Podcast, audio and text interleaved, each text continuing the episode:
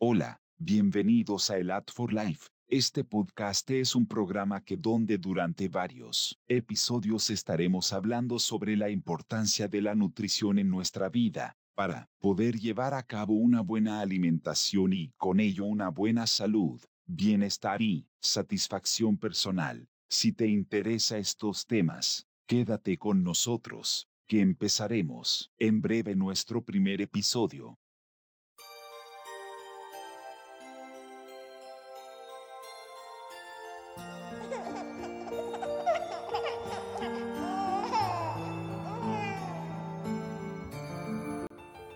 Hola, muy buenos días y bienvenidos a Hell for Life. Para los que no nos conocen, nosotros somos Griselda, Selene y Enrique. Hoy hablaremos de un tema muy conocido por todos, pero de poca importancia para muchos, que es la obesidad.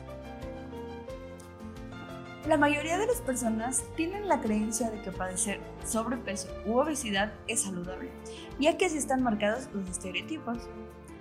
Amarse a uno mismo, tal y como son esto no quiere decir que, no se tenga amor propio, pero hay que poner mayor atención a lo que nos dice nuestro cuerpo. Esto quiere decir...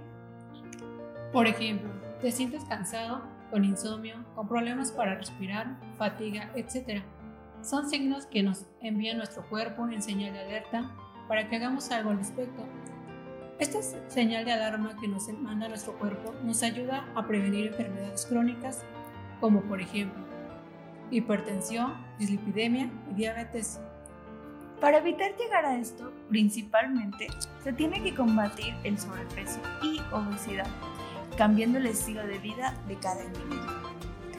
Algunas de las recomendaciones son actividad física aeróbica, evitar ayunos prolongados, reducir la ingesta de hidratos de carbono simples y evitar el consumo de alcohol y tabaco.